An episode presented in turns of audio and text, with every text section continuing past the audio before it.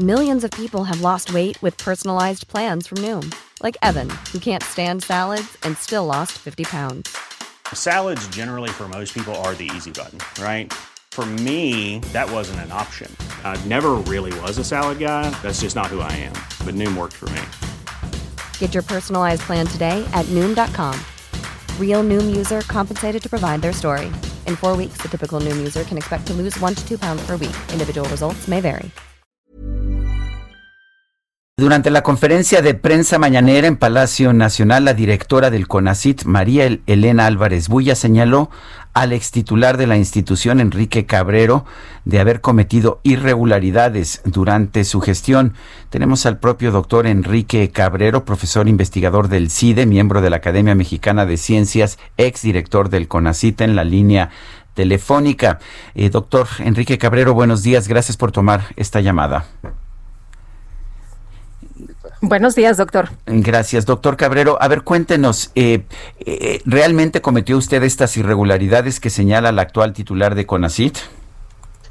No, definitivamente no. Eh, yo creo que hay toda la información suficiente para que, pues, para mostrar que el manejo que se hizo durante la gestión ha sido muy revisado.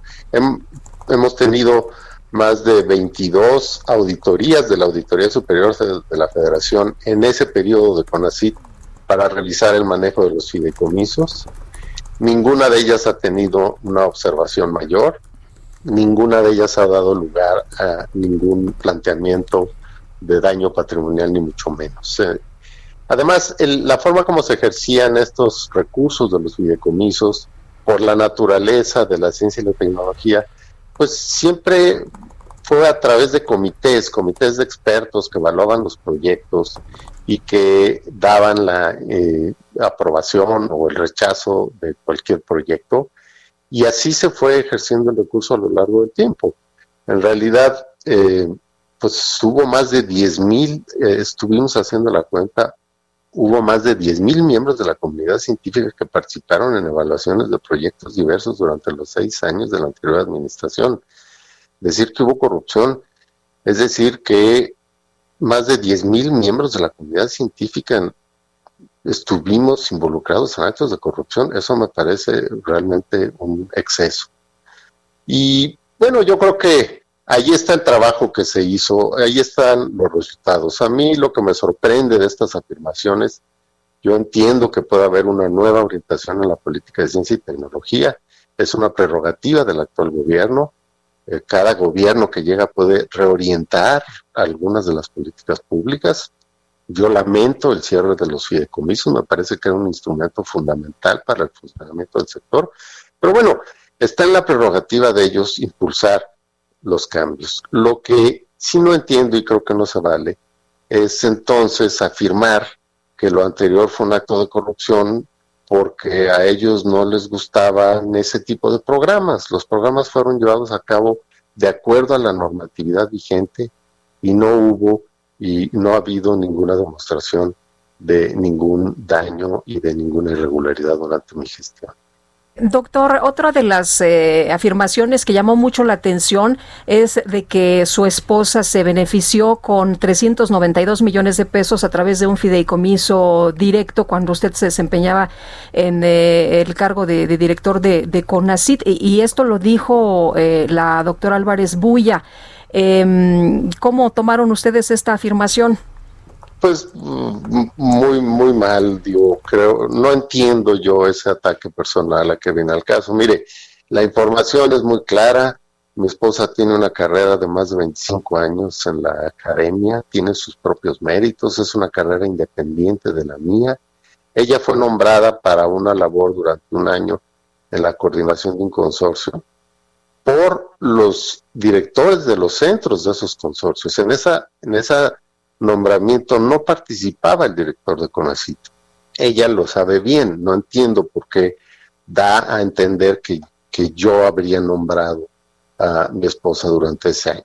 Pero además durante ese año no cobró un solo peso en su función de coordinadora, ella simplemente siguió viviendo de su sueldo de investigadora y además no utilizó recursos para viajes, que se dijo ahí, no hay un solo viaje que haya hecho ella con esos recursos. Y estos trescientos y tantos millones fue un monto en el que ella no tuvo nada que ver para construir un edificio de ese consorcio que al final se decidió no construir. Entonces, realmente el manejo de la información a mí me desconcierta mucho.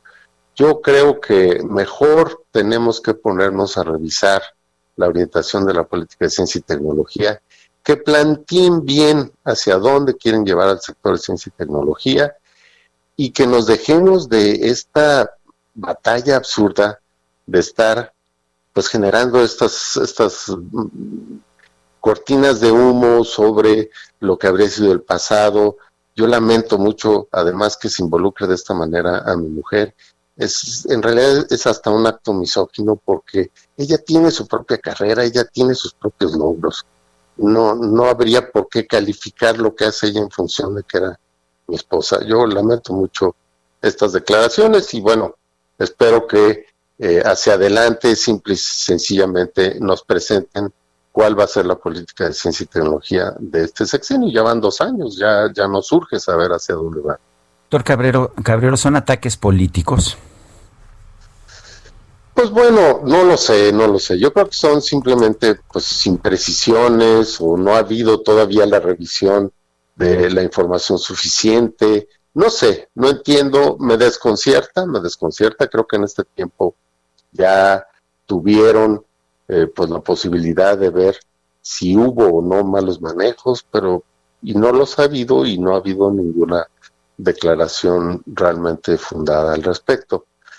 Entonces, bueno, yo espero que este haya sido un mal momento, una expresión eh, excesiva, eh, pero que pero que bueno, que sigan ellos trabajando en lo que tienen que hacer ellos y la comunidad científica, yo lamento que está pasando por un momento de muy poca comunicación con las autoridades del sector. Lamento mucho también que, que pues CONACIT está pasando por esta etapa. Sin los fideicomisos va a ser muy difícil su, su funcionamiento. Había sido un logro de la comunidad académica, pero pues eh, según plantean habrá una opción alternativa, estaremos pendientes para, para ver de qué se trata. Doctor, entonces no todo está perdido, eliminar los fideicomisos no será un retroceso para México. Yo personalmente creo que sí, creo que la comunidad científica luchamos mucho en los años 80, en los años 90, por tener un instrumento de política pública que permitiera llevar a cabo proyectos de investigación por más de un año. Imagínense la ciencia acotada a periodos fiscales de 12 meses. Eso en ningún país funciona. Ningún país funciona así. Para poder tener proyectos de largo aliento necesitamos instrumentos como los fideicomisos. Y el manejo de ellos ha sido auditado en el área de ciencia y tecnología, ha sido auditado sistemáticamente. Y cuando hubo cualquier irregularidad, eh, se actuó en consecuencia, se reembolsaron los recursos de la, del beneficiario que no cumplió con eso. En fin, todo eso está documentado y yo lamento si la desaparición de los fideicomisos. Vamos a ver si la propuesta que plantean efectivamente pudiera suplir este instrumento de política pública. Doctor Enrique Cabrero, gracias por hablar con nosotros. Muchas gracias, Sergio Lupita. Buenos días. Igualmente, doctor, muchas gracias. Muy buenos días. When you make decisions for your company, you look for the no-brainers. And if you have a lot of mailing to do, stamps.com is the ultimate no-brainer. It streamlines your processes to make your business more efficient, which makes you less busy.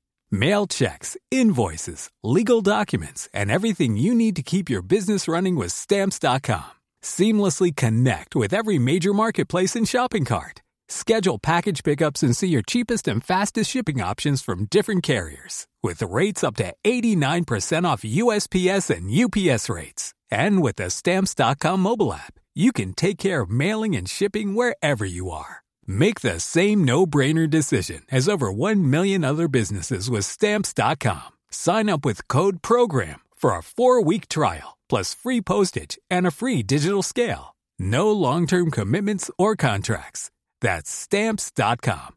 Code program.